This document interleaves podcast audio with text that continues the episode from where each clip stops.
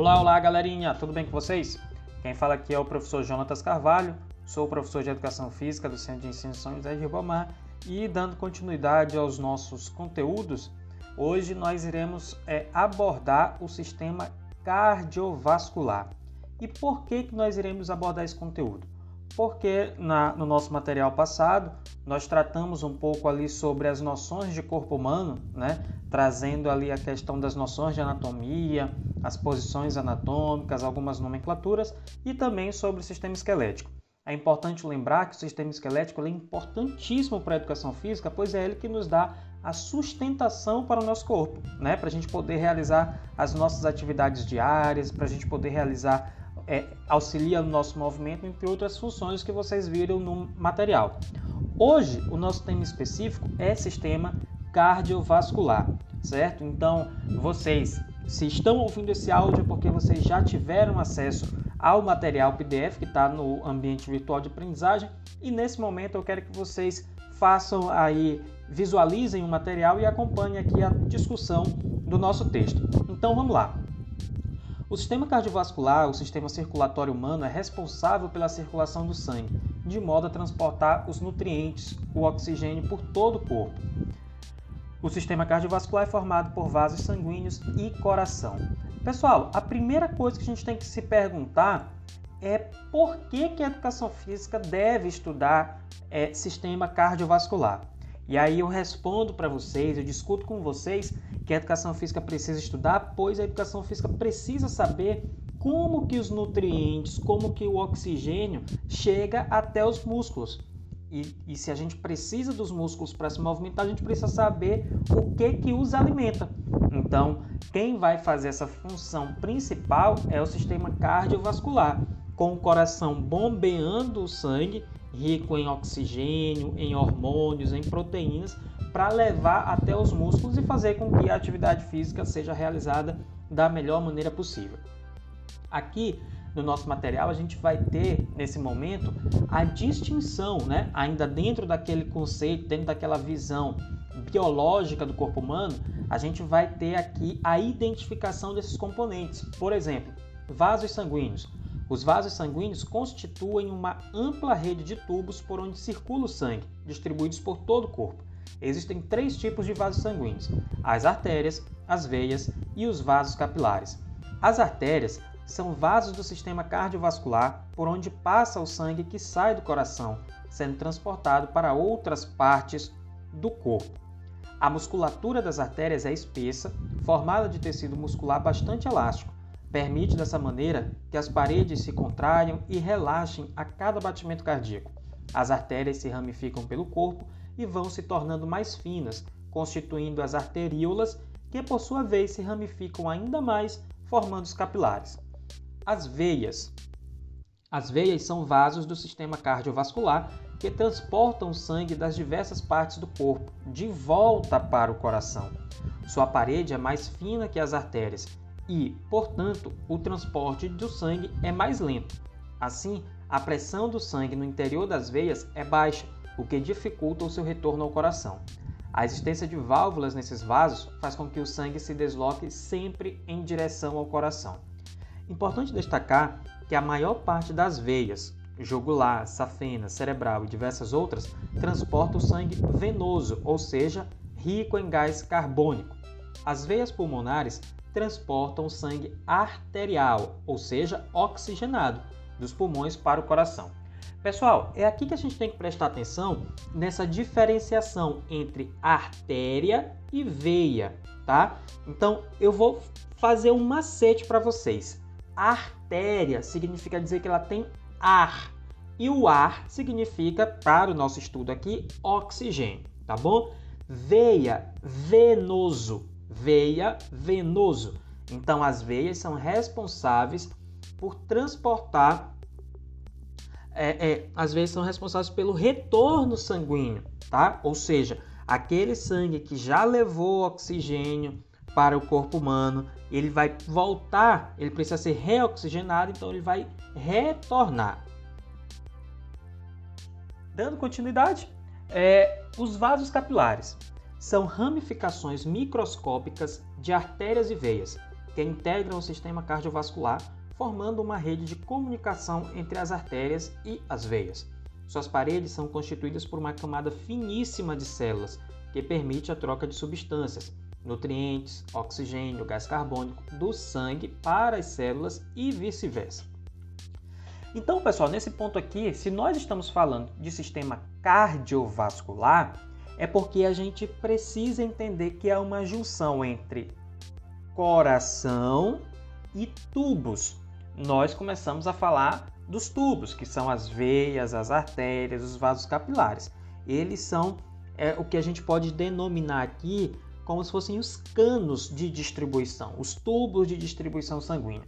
E, o, e qual vai ser a bomba? Né? O que, que vai dar força, o que, que vai dar propulsão para esse sistema? É o coração. Então, seguindo o material, a gente vai ter assim: o coração é um órgão do sistema cardiovascular que se localiza na caixa torácica, entre os pulmões. Possui a função de bombear o sangue através dos vasos sanguíneos para todo o corpo. É oco e musculoso envolvido por uma membrana denominada pericárdio, e internamente as cavidades cardíacas são revestidas pela membrana chamada endocárdio. Pessoal, aqui eu faço um destaque para vocês. Toda vez que vocês ouvirem a palavra pericárdio, lembrem de perímetro, que é o conceito da matemática, né? Perímetro são as medidas externas de uma determinada figura.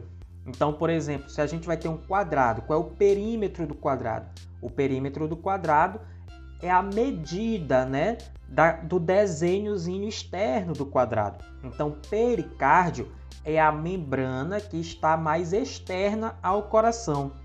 No caso do endocárdio, é a membrana de, de dentro do coração, ou seja, que reveste a parede interna do músculo cardíaco. Tranquilo calmo? Alguma dúvida, algum estresse, algum trauma? Beleza, galera. Então, vamos seguindo aqui. Suas paredes são constituídas por um músculo, o miocárdio, sendo responsável pelas contrações do coração. O miocárdio apresenta internamente quatro cavidades, duas superiores, denominadas átrios, direito e esquerdo, e duas inferiores, denominadas ventrículos, direito e esquerdo. Os ventrículos possuem paredes mais grossas que os átrios.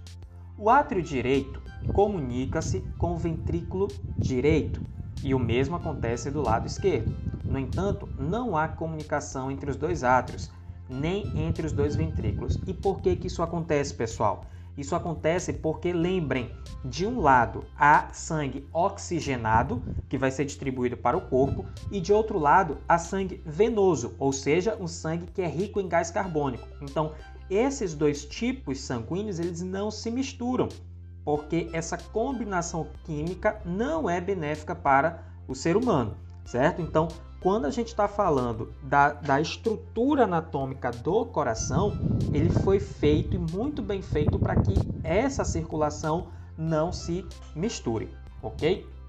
No material vocês têm aí, vocês vão poder ver a figura né, de um coração, a representação gráfica do coração humano e as suas, e, e as suas características de anatomia. É, aqui a gente não precisa dar tanto detalhe assim não, a gente só precisa entender é, o átrio direito e o ventrículo direito, ventrículo esquerdo e átrio esquerdo, tá bom? Então a gente precisa ter uma noçãozinha que o coração tem essas cavidades, né?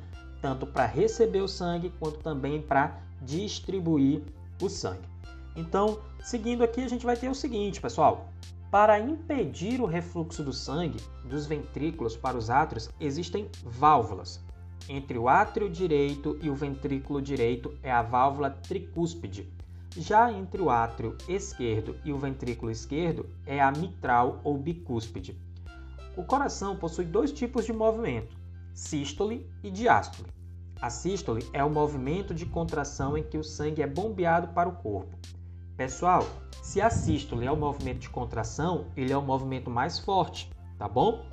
A diástole é o movimento de relaxamento. Se é de relaxamento, ele é mais fraco. Quando o coração se enche de sangue. Quanto à pulsação, a pulsação do sistema cardiovascular é observada a cada vez que os ventrículos se contraem, impulsionando o sangue para as artérias, ou a cada batida do coração. Por esse motivo, a pulsação, também chamada de pulso arterial, é possível verificar a frequência dos batimentos cardíacos. Importante destacar que o coração é um órgão que funciona em ritmo constante. As irregularidades no seu ritmo indicam mau funcionamento do coração, caracterizadas pelas arritmias cardíacas. As arritmias podem se manifestar com palpitações, dificuldades respiratórias, dor no peito, tonturas e desmaios. Pessoal, e qual é o motivo né, de a gente estar tá trazendo aqui essas situações? É porque para a atividade física nós precisamos ter uma mínima noção do funcionamento cardíaco e da distribuição sanguínea. Então, a partir dessas noções básicas, qualquer cidadão pode ter uma, um mínimo conhecimento para saber se um, algum cidadão está passando mal ou se ele está tranquilo, se o esforço diante da atividade física é o normal para aquela pessoa. Então, esse conhecimento que a gente traz no ensino médio, no comecinho do ensino médio, no primeiro ano, é para que nós possamos né, aprender e se aproximar do funcionamento do corpo humano, tá? E aqui ele tem uma visão muito próxima da disciplina de biologia e do campo da medicina, certo? Então a educação física ela se vale desses conhecimentos para poder entender o funcionamento do corpo e poder saber quais as atividades podem de fato ser executadas ou instruídas para um determinado conjunto de pessoas. Essa aula que vocês acompanharam aqui, vocês podem também acompanhar nesse link que está no material de vocês, que está destacado aí é, é, em cor de rosa. Vocês podem tocar no PDF e vocês serão direcionados para um vídeo que fala sobre o sistema cardiovascular e tem esse texto como base, tá bom? Aqueles que puderem acessar o vídeo vai ser muito bom para vocês e vocês dessa forma irão é, fixar cada vez mais o conteúdo. Ok, galera? Muito obrigado pela atenção de vocês. Abraço, fiquem bem, fiquem em paz. Até a próxima. Tchau, tchau.